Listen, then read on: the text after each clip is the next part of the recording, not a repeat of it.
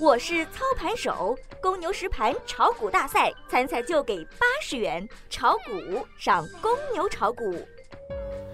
小白收评：一大波跳水正在接近，注意风险，独善其身。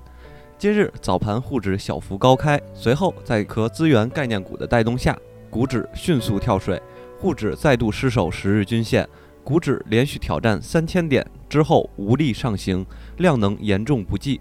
不足以发起有效的收复行情。午后开盘，壳资源概念股集体下马，奔向跌停而去。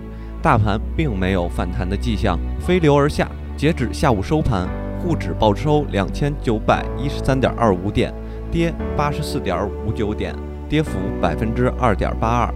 盘面上，证监会拟暂缓中概股企业国内上市，中概股回归国内借壳重组 IPO 可能受限。这也成为相关概念股下挫的导火索，沪指放量击穿六十日均线。总体而言，对大盘指数不要抱有预期，个股存在局部赚钱效应，但也要把握好风向和节奏。短期操作仍注意仓位与节奏。盘中回踩阶段当然也不杀跌。消息面上，北京科博会十八日开幕。人工智能成为最大看点。第十九届中国北京国际科技产业博览会五月十八日至二十二日举行。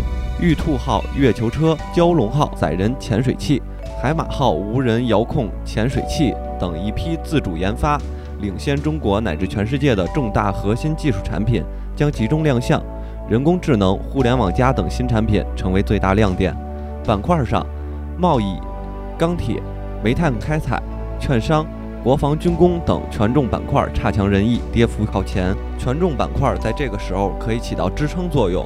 独爱海通证券和北京银行、中通外直不蔓不枝，香远益清亭亭净植。今天的小白收评就到这儿了，明天咱们同一时间再见。